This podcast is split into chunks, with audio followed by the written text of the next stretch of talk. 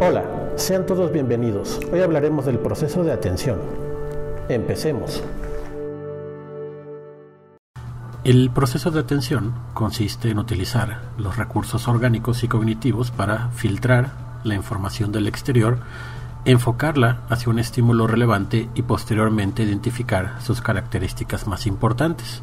Es decir, que la atención es el paso siguiente de la percepción. La percepción es captar estímulos a través de los sentidos, mientras que la atención es eh, la decisión que nosotros tomamos de a qué estímulo prestar la atención, de qué manera y a qué detalles. Recordemos que un estímulo es un elemento del exterior que puede ser percibido por los órganos receptores del sujeto. La capacidad del estímulo para capturar la atención de cada uno de nosotros se define por su intensidad y su novedad. Recordemos que la intensidad eh, de un estímulo sirve para eh, sobrepasar este llamado umbral, umbral definitivo. Una vez que cruzamos este umbral podemos empezar a percibir los objetos. Y la novedad, pues es esta eh, cuestión del estímulo en la cual entre más novedoso sea, mayor será la atención que nosotros le vamos a prestar. Entonces tenemos que la atención forma parte de un proceso más amplio cerebral en el cual nosotros vamos a procesar la información. Eh, eh, todos estos procesos psicológicos, bueno, tienen la finalidad de facilitar la supervivencia de cada uno de nosotros mediante la adquisición de conocimiento sobre nuestro medio exterior, es decir, mediar esta relación que tenemos con la realidad, aprender de ella y actuar acorde para poder sobrevivir día con día. Eh, este proceso eh, está representado por lo que es la percepción, que es la recepción e interpretación de la información eh, exterior mediante el uso de nuestros órganos, llámese la retina, el oído interno, la piel, etc. La atención se encarga de enfocar los recursos cognitivos en los aspectos más relevantes del estímulo. Puede ser, nosotros vamos por la calle y de repente vemos un auto acercándose a gran velocidad entonces, bueno, nosotros usamos la percepción para detectar que efectivamente se acerca un carro hacia nosotros y con la atención lo que hacemos es eh, captar o, prestarle atención a la velocidad con la que viene y actuar de manera acorde. Otra parte de esta cadena de procesos es la memoria y esta sirve para el almacenamiento y la recuperación de información que fue previamente adquirida a corto o a largo plazo. Eh, este proceso de la atención su estudio no es eh, algo nuevo, se ha hecho desde principios del siglo XX, finales del siglo XIX incluso, y eh, hay estudiosos eh, de la psicología, como por ejemplo William James, que fue considerado el padre de la psicología norteamericana.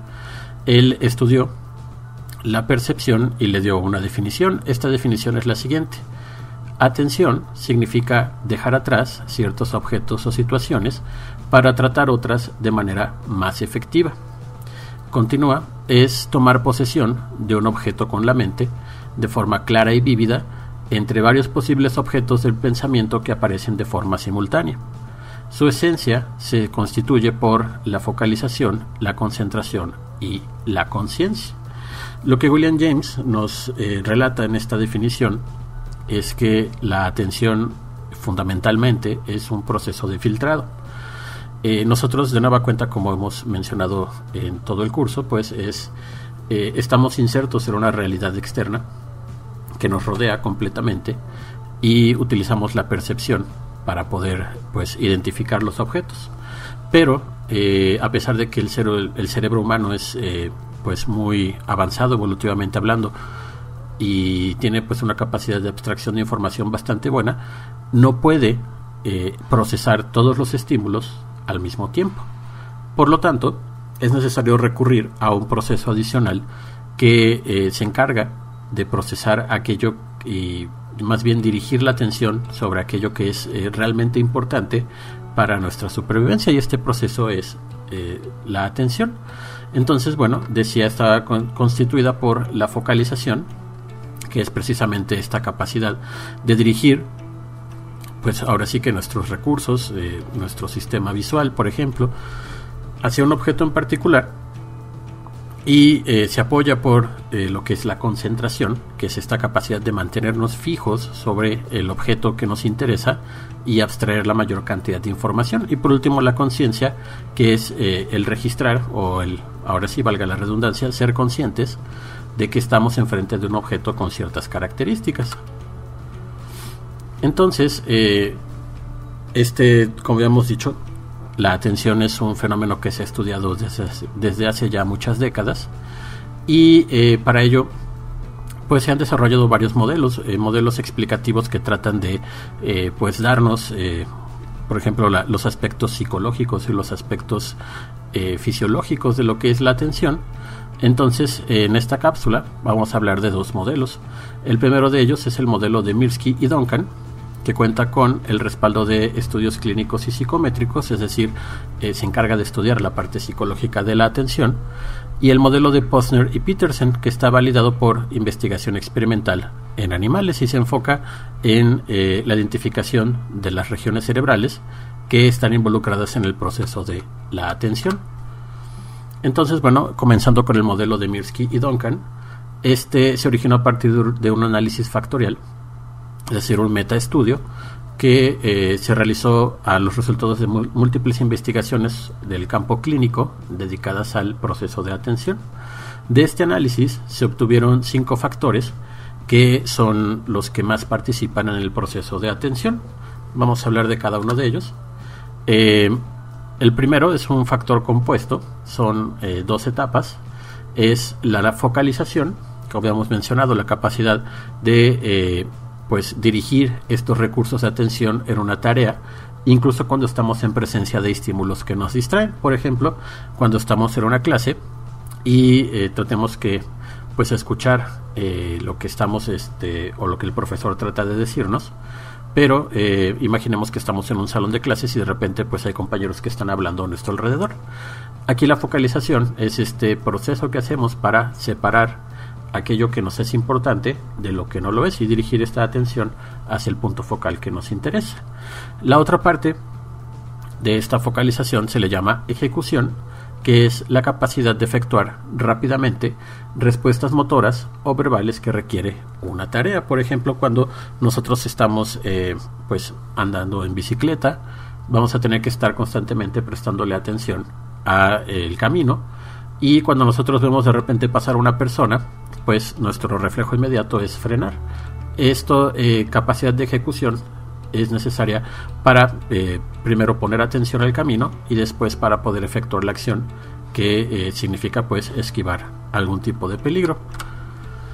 La atención sostenida, otra de las cualidades de la atención, es la capacidad de mantener el foco de atención durante un tiempo prolongado. Imagínense al chofer de un autobús que viaja por carretera pues eh, tiene que mantenerse completamente atento por un lapso de múltiples horas. Y bueno, esto pues evidentemente le va a pues a costar parte de su recurso cognitivo, tiene que utilizar energía para mantenerse pues completamente eh, atento al camino. La alternancia es la capacidad de cambiar el foco de atención entre las distintas partes de un estímulo. Es eh, igual, volviendo al ejemplo del chofer que está manejando, pues eh, la alternancia sería prestar atención a lo que está directamente enfrente en el camino, pero también prestar atención eh, alternando entre un lado y otro para ver si de repente no hay personas que intentan cruzar o, este, carros que van del otro carril, etcétera. Entonces, bueno, tiene que ser dinámico y mantener su foco de atención en varios puntos. La codificación, otra de las características del proceso de atención, la codificación es la capacidad de mantener la información en la memoria de trabajo por momentos breves para utilizarla en, una, eh, en la solución de una tarea. Por ejemplo, cuando nosotros este, vamos a mm, eh, abrir, por ejemplo, una computadora, que cuando nosotros abrimos una laptop y la prendemos, bueno, de repente tiene este, una clave eh, si esta computadora no fuera de nosotros, si fuera por ejemplo de un compañero y le pedimos amablemente que nos preste su computadora, pues eh, vamos a necesitar su clave. Cuando nosotros eh, vemos este proceso de codificación, pues es la capacidad de retener esta información por un periodo breve de tiempo, ¿no? Supongamos es una clave de cinco números. una vez que nosotros ponemos la clave y la computadora se abre, pues ya no es necesario mantener esta información, entonces la podemos ir olvidando. Otra cualidad de la atención es la estabilidad, que es la consistencia en relación al tiempo de reacción y las respuestas correctas a los estímulos presentados dentro de una prueba. Eh, este factor de estabilidad se observó mucho en pruebas psicológicas, sobre todo las que son para medir eh, la capacidad cognitiva, cuando ven que hay personas que de repente responden eh, rápidamente a los reactivos y aparte de responder con velocidad, también lo hacen de manera correcta. esta estabilidad es básicamente esta relación. ¿Qué velocidad, cuánto me tardo en responder? y de estas respuestas que yo emito, cuántas de ellas son correctas. Obviamente una persona con una estabilidad alta en la atención es una persona que contesta bien y también lo hace de manera rápida, de manera ágil, y por lo contrario una persona con poca estabilidad en la atención es una persona que se tarda mucho, pero que además de que se tarda también tiene respuestas erróneas. Y bueno, eso es en cuanto al modelo de Mirsky y Duncan. Con respecto al modelo de Posner y Petersen, este se basa en una teoría de, este, llamada la teoría de las redes cognitivas, en la cual bueno, nos explica que eh, existen en el cerebro estas redes que van interconectando, ya saben la conexión entre neurones y axonas, eh, las cuales bueno están este, unidos, partes este, bueno fisiológicamente distantes del cerebro, ¿no? por decirlo así, eh, comunicar a la corteza cerebral con una parte del cerebro inferior bueno, es este, aparte de este procesamiento de las redes cognitivas. Y bueno, son redes que trabajan de manera independiente, procesando información, pero que trabajan también de manera coordinada. Cada una, eh, digamos, recibiendo su carga de trabajo, pero cuando requieren eh, combinar varios tipos de procesos, pues trabajan en conjunto.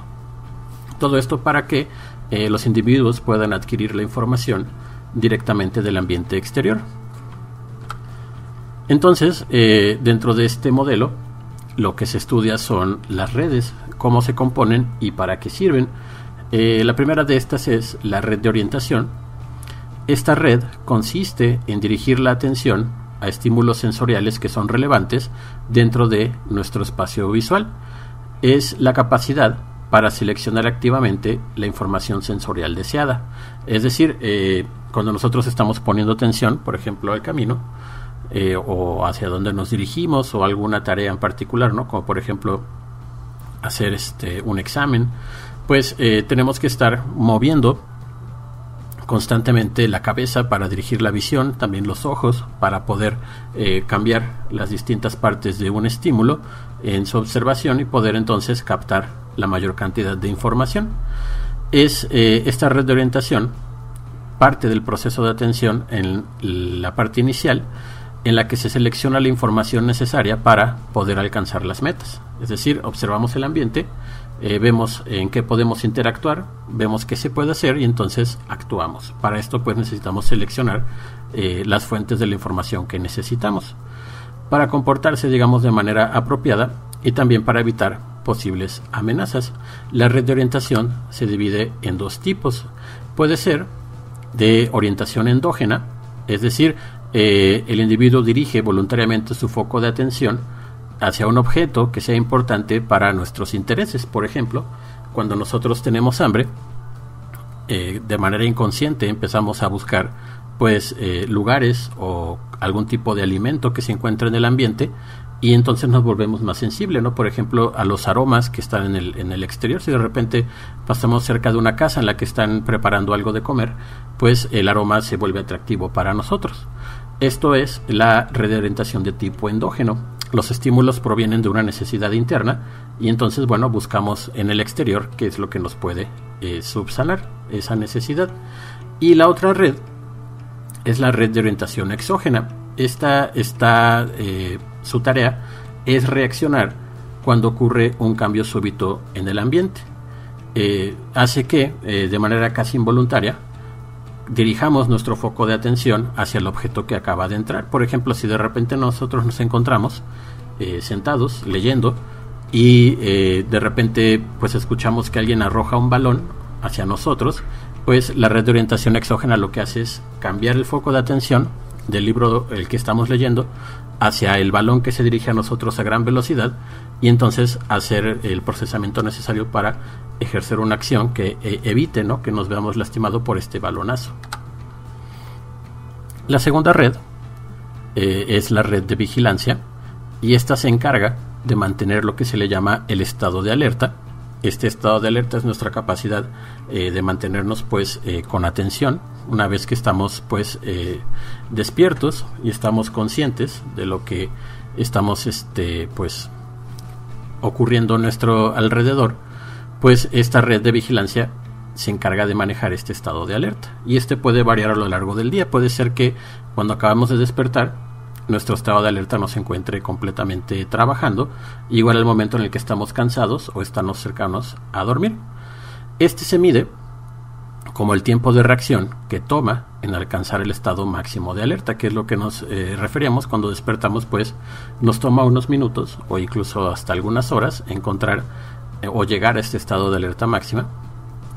Y bueno, eh, la red de vigilancia es necesaria para mantenerse vigilante y para poder explorar el entorno, para adaptarse y para poder aprender de él.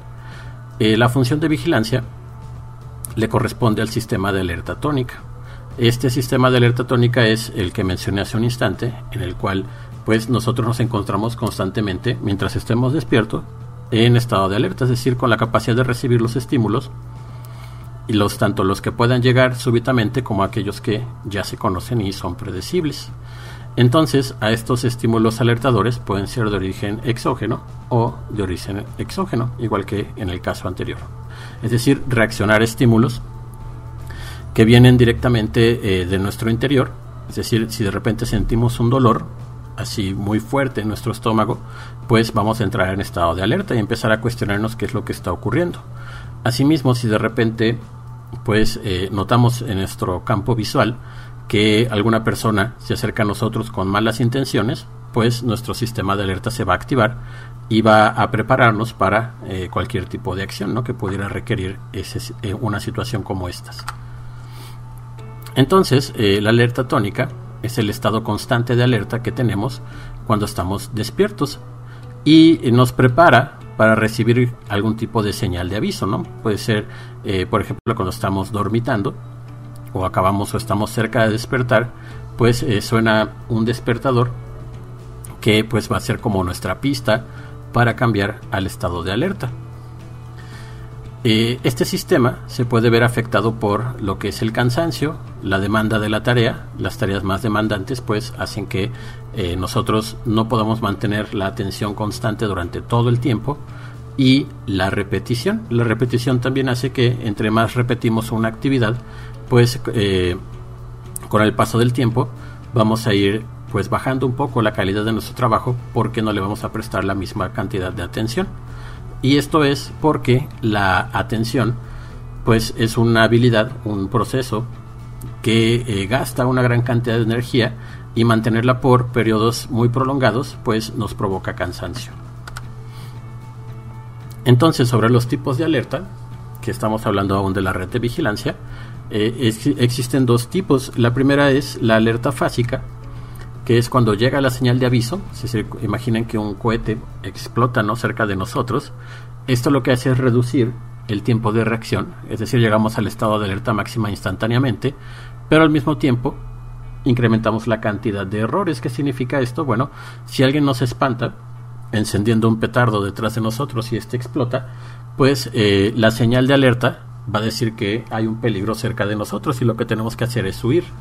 Entonces vamos a eh, levantarnos de manera muy precipitada y tratar de escapar. Esto, eh, como parte de la alerta fásica, lo que hace es activar al sistema de manera casi instantánea, pero con la condición o, con la, digamos, este, la carencia de que eh, este estado de alerta máxima pues va a incrementar la capacidad de errores. ¿no? Es posible que en la manera en que nos precipitamos para escapar de la situación pues podamos tropezarnos por no ver claramente o no prestar suficiente atención a nuestro entorno.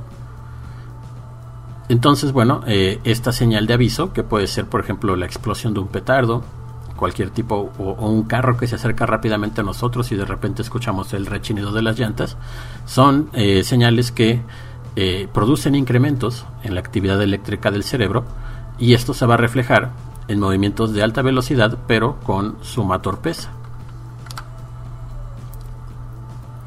Pasando a la tercera red es eh, la red ejecutiva y esta red ejecutiva se encarga de dirigir acciones voluntarias a través de la combinación de los recursos de la atención, es decir, es algo un poco más complejo para realizar tareas eh, pues más amplias o con más alcance. Y bueno, aquí podemos hablar de lo que es el cambio de enfoque, la flexibilidad cognitiva, la planificación, la detección de errores y este, durante la ejecución de cualquier tarea que nosotros realicemos. ¿no? Para que una persona pueda dirigir sus movimientos y alcanzar un propósito personal, es necesario que se utilicen las funciones ejecutivas de la atención para filtrar la información que es superflua y que nos va a distraer. Es decir, aquí ya utilizamos el proceso de atención para un objetivo en particular. Eh, si volvemos aquí al ejemplo de la persona que responde un examen, imagínense responder un examen de admisión en el cual la mayor parte de las preguntas son de respuestas de opción múltiple y generalmente nos dan una hoja de respuestas y un cuadernillo de preguntas.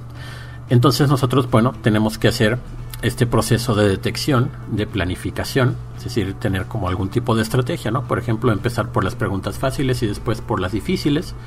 Eh, y bueno, este particularmente lo que es la detección de errores, ¿no? Imagínense una persona que, que contesta un examen de admisión y en este examen de admisión empieza pues a dejar de tener cuidado con lo que es la hoja de respuestas, entonces empieza a poner, por ejemplo, la respuesta de la pregunta 13 en el casillo, la, la, casilla número 14 y entonces empieza a responder todas mal. Cuando tenemos este tipo de errores significa que no estamos prestando la suficiente atención y esto pues evidentemente pues va a eh, disminuir pues nuestro éxito, ¿no? Entonces, esta red ejecutiva, su propósito y la forma en cómo trabaja va dirigida a tratar de crear la mayor cantidad de respuestas correctas para cualquier tipo de tarea que nosotros podamos realizar. Entonces, este control ejecutivo eh, se considera en la actualidad que consta de múltiples subsistemas de tipo cognitivo con propósitos concretos, como habíamos dicho, la cuestión de la planificación, del cambio de, eh, de, objeto rápido de la atención, la capacidad de este, ver los errores y corregirlos, son, estos son subsistemas cognitivos. Y estos van a coordinarse entre sí para controlar las funciones ejecutivas que realizamos día con día. Cuando los individuos se enfrentan a una situación novedosa o de tipo competitivo, entonces entra en marcha este sistema atencional superior, que eh, va a poner a trabajar a los subsistemas cognitivos para procesar la información de manera pues muy fina, muy precisa y con esto pues lograr la superioridad, particularmente en entornos muy competitivos. Entonces, bueno, algunas de las funciones cognitivas del sistema eh, atencional superior pues son el inhibir potenciales de acción provenientes de estímulos irrelevantes para la tarea, ¿no? El clásico ejemplo de la persona que está estudiando atentamente y de repente pasa una mosca y se distrae, bueno, eso significa que su capacidad de inhibir los potenciales de acción de estímulos que son irrelevantes, pues no está trabajando adecuadamente, ¿no? Quizás lo que le falta es, eh, pues, tener algún tipo de objetivo, ¿no? Pero cuando la persona eh, evita distraerse ante este tipo de situaciones, podemos decir que este sistema está trabajando de manera correcta. Eh, planificar las acciones y tomar decisiones, también descartar las respuestas aprendidas que no nos resulten efectivas, también funciona para crear respuestas novedosas que no, no están previamente aprendidas, es decir, improvisar pero de manera este, pues correcta, eh, corregir errores en la ejecución, y afrontar condiciones desfavorables o peligrosas que pudiera ser eh, si de repente yo eh, saco una nota baja en un ejercicio o en una en alguna materia pues que esta nota baja no me desmotive tanto como para por ejemplo abandonar mis estudios no cuando nosotros enfrentamos estas dificultades y las resolvemos significa que estamos poniendo en marcha pues nuestro sistema atencional superior. Ahora, eh, la cuestión de la evaluación de la atención cómo es que eh, se obtiene pues toda esta información, ¿no? De cómo funciona, cómo trabaja el proceso de atención. Bueno, existen varios tipos de prueba. Por ejemplo, uno de ellos es la prueba de Stroop, que consiste en identificar el color correcto impreso en una lista de nombres y colores que no coinciden. Es la clásica prueba en la que eh, en la primera parte nos dan una hoja en la que aparecen varias palabras, generalmente son nombres de los nombres. Por ejemplo, en tinta negra va a aparecer la palabra azul, la palabra rojo, la palabra amarillo, y después nos presentan una tarea en la cual nosotros tenemos que decir el nombre del color. Pero ahora en lugar de poner eh, la palabra con el nombre del color, simplemente ponen eh, pues algún símbolo, por ejemplo una cruz, en la cual este, pues se pone la tinta del color que hay que decir. Por ejemplo, la tinta amarilla, uno responde amarillo, en la tinta verde uno responde verde, y así sucesivamente. La tercera etapa, y la etapa más importante de esta prueba, es la tarea de conflicto. Esto es cuando de repente nos ponen el nombre de la palabra, es decir, el, escrito, eh, azul, rojo, amarillo, etcétera, pero con eh, tinta de un color que no corresponde, es decir, la palabra azul aparece escrita en color amarillo, la palabra rojo escrita en color verde, y entonces eh, en la prueba se nos pide que tenemos que decir el color de la tinta, más no el color de la palabra que está diciendo. Entonces, si yo veo la palabra azul escrita en color amarillo, yo tengo que decir azul. Este tipo de tarea de discrepancia es lo que eh, hablamos acerca del sistema atencional, sobre todo con la cuestión del el procesamiento de los errores. Cuando nosotros tenemos una tarea en conflicto y hay dos posibles respuestas, el sistema atencional actúa para elegir la respuesta que sea pues la más adecuada.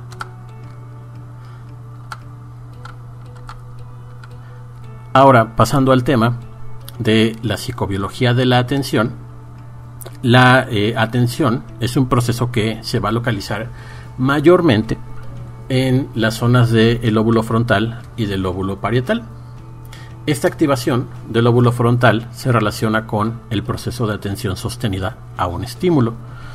La corteza prefrontal se asocia también con las funciones ejecutivas de la atención y la alternancia entre los estímulos, mientras que el lóbulo parietal se involucra en el proceso de ubicar un estímulo dentro de un espacio y orientarse hacia él. Es decir, el lóbulo frontal se encarga de procesar eh, lo que tiene que ver con la detección de errores, con el mantener la atención en un foco en particular, mientras que el lóbulo parietal sirve para ubicar estos estímulos dentro de un espacio pues más generalizado y también para realizar respuestas motoras que tienen que ver con este proceso.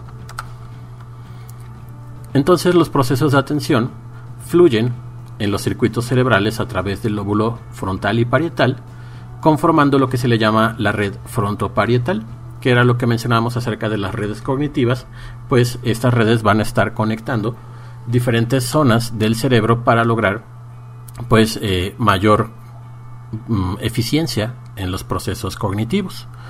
Entonces esta red frontoparietal se divide en dos, red frontoparietal dorsal y red frontoparietal ventral. La red eh, dorsal controla la orientación del foco de atención, es decir, hacia dónde voy a dirigir esta atención. Incluye regiones como lo es la corteza parietal, dentro de la corteza parietal la circunvolución supramarginal, eh, la angular y también regiones frontales como son los campos oculares frontales, la corteza motora suplementaria y la ínsula junto con áreas del tálamo que están debajo de la corteza cerebral. Es decir, es un sistema que sirve eh, para captar información visual a través de, pues ahora sí que todas las regiones que se encargan de controlar el movimiento ocular y también de ubicar dentro de un espacio, utilizando el lóbulo parietal, pues la información que está a nuestro alrededor. Es decir, es como un sistema que se encarga de dirigir la mirada hacia los puntos en particular y una vez que lo ha hecho, pues abstraer la mayor cantidad de información. La red ventral se activa cuando ocurre un cambio de tarea y esta reorienta la atención hacia áreas que antes no fueron analizadas. Se conforma con la unión temporal parietal, es decir, este punto en el cerebro en el que el, lóbulo temporal y el lóbulo parietal se unen, y también de la circunvolución frontal inferior. A nivel subcortical, esta red se integra con los colículos superiores. Entonces, estas dos redes frontoparietales se traslapan con otras redes encargadas de los movimientos oculares y de la memoria a corto y largo plazo. Aquí es donde ya vemos, cuando estamos hablando de corteza cerebral y particularmente de la corteza frontal, que lo que se encarga más que nada es de integrar la información que viene de varias fuentes, es decir, lo que estamos escuchando, lo que estamos viendo y identificar la fuente de dónde vienen estos sonidos o estos objetos, ¿no? Y también pues decidir tomar decisiones a partir de lo que nosotros estamos percibiendo. Existe otra región debajo de la corteza, que son los ganglios basales. Estos participan en el proceso de atención ejecutiva.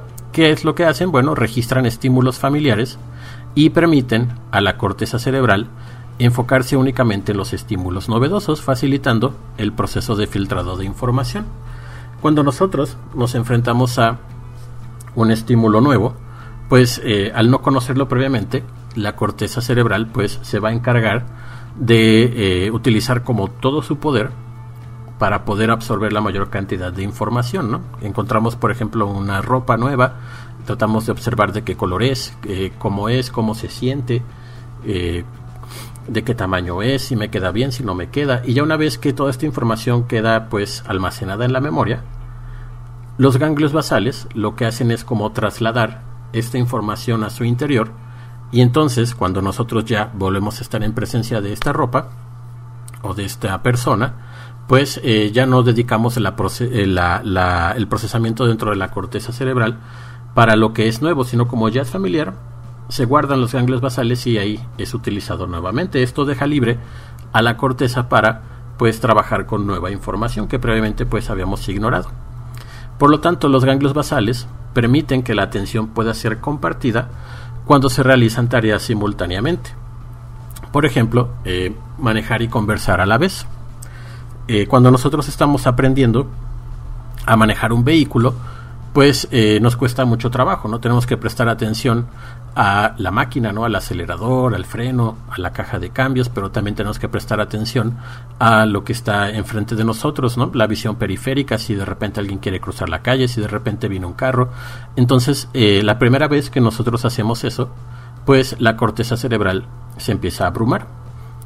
Cuando nosotros eh, seguimos haciendo esta actividad por tiempos prolongados, entonces todo lo que previamente nos costaba mucho trabajo se traslada a los ganglios basales y desde ahí pues accede a esa información, ¿no? El cómo funciona la máquina, qué tanto hay que pisar el acelerador, qué tan rápido va el carro y entonces se libera la corteza cerebral para hacer otras actividades, como por ejemplo si llevamos un copiloto, pues podemos platicar e interactuar con esta persona y ya la atención pues se empieza a compartir.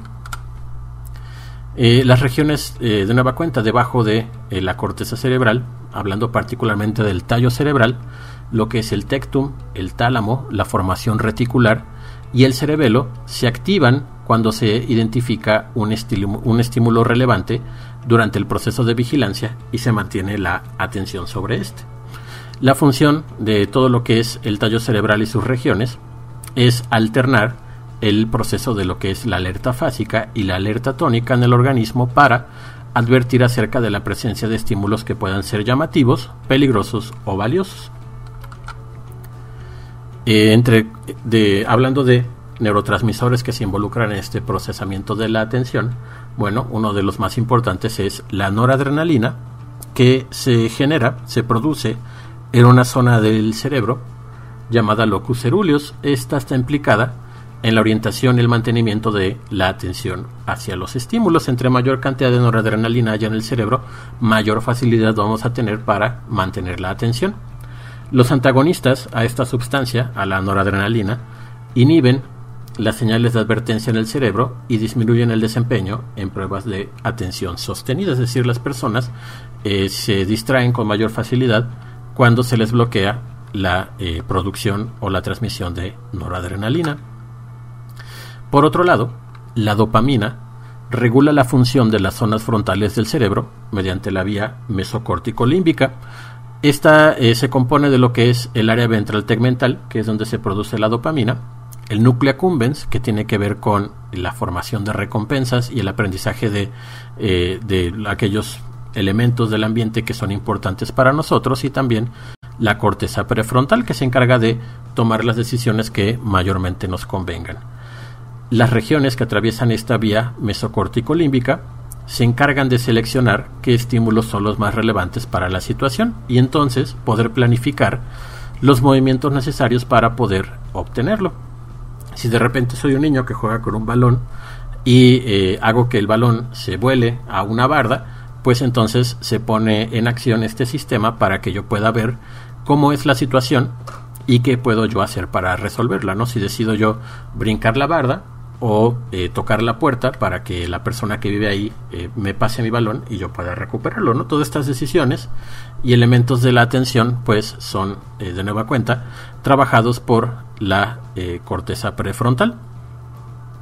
Entonces, bueno, las personas que padecen algún trastorno adictivo han alterado su sistema dopaminérgico de tal modo que únicamente se activa ante estímulos que representan la presencia de la sustancia deseada, ¿no? Una persona con eh, algún trastorno de alcoholismo o de drogadicción, pues eh, alteran este sistema, lo que se le llama este sistema mesocórtico límbico, y lo que hacen es que los estímulos que previamente los hacían sentir bien o les provocaban pues cierta pues reacción placentera, pues dejan de hacerlo porque palidecen ante la recompensa que les provoca el consumo de la sustancia. Por tanto, su conducta eh, se modifica para buscar constantemente estímulos que eh, lo lleven a saciar pues esta adicción. Otro péptido que se encarga eh, o participa dentro del proceso de la atención es la orexina. Esta se produce en el hipotálamo y tiene dos funciones principales. La primera es participar en el proceso metabólico, de lo que es el consumo y la ingesta de proteínas. Y la segunda función tiene que ver con el proceso de atención. ¿Por qué? Porque la orexina regula el ciclo del sueño y la vigilia, ya que esos niveles van a estar fluctuando a lo largo del día. Es decir, cuando nosotros eh, tenemos un nivel alto de orexina, estamos completamente despiertos y en el modo de alerta tónica, es decir, estamos atentos a nuestro ambiente y este, preparados para cualquier tipo de estímulo que pueda aparecer. Pero cuando estamos en niveles bajos de esta sustancia, vamos a experimentar cansancio y disminución de la velocidad de respuesta a las situaciones. Esto es lo que ocurre cuando estamos ya en la hora de dormir o nos hemos pasado y estamos ya desvelándonos. Eh, nuestra capacidad de respuesta y la calidad de nuestras respuestas también pues empieza a disminuir. Eh, ya una vez que nosotros dormimos, el nivel de orexina vuelve a subir y podemos entrar nuevamente en el estado óptimo de alerta. Entonces, eh, la atención, junto con la memoria, son los procesos cerebrales que más se ven afectados por los factores de riesgos, como puede ser el padecer comorbilidad con alguna enfermedad mental, por ejemplo, la este, padecer eh, neurosis o algún tipo de psicosis o algún tipo de trastorno este, obsesivo compulsivo, etcétera, etcétera. Bueno, eso también va a modificar el proceso de atención. Los traumatismos craneoencefálicos, la malnutrición, el consumo de drogas, la falta de estimulación, son situaciones que afectan a la atención. La atención, como se puede ver, pues es un proceso que es eh, relativamente delicado y que pues, se puede ver afectado por varias circunstancias, generando condiciones como el trastorno por déficit de atención con hiperactividad. Esta condición se caracteriza por la dificultad para mantener el foco de atención en un solo lugar. Son personas muy distraídas que de repente están observando un objeto y después se pasan a otro y así constantemente. Eh, eh, también presentan exceso de errores de omisión en sus trabajos, es decir, son personas que al redactar se comen letras, eh, no utilizan signos de puntuación o al momento de hacerlo matemáticamente pues también tienen eh, números erróneos, tienen este puntos omitidos, etcétera, etcétera.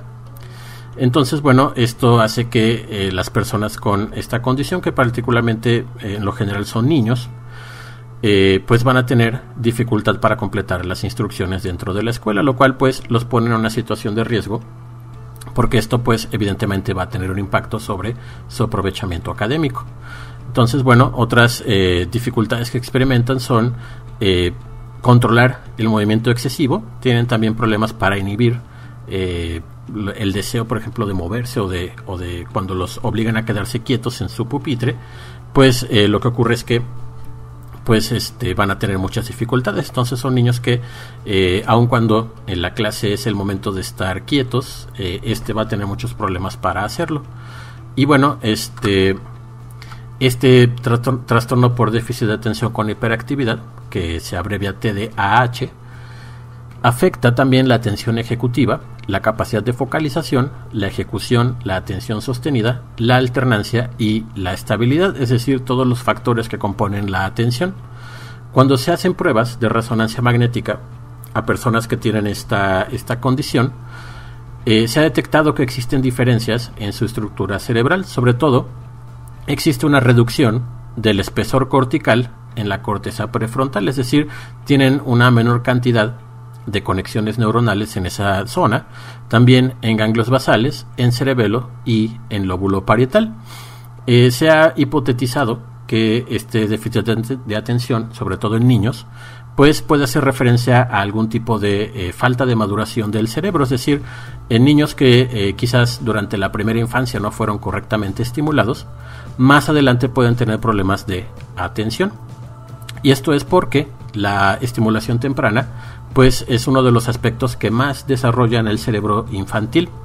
Eh, es una diferencia pues muy marcada. Entonces, esto se expresa en que se genera una mayor cantidad de conexiones neuronales y cuando hay más conexiones, pues esto también va a generar este espesor que en las personas con TDA se ve menor, ¿no?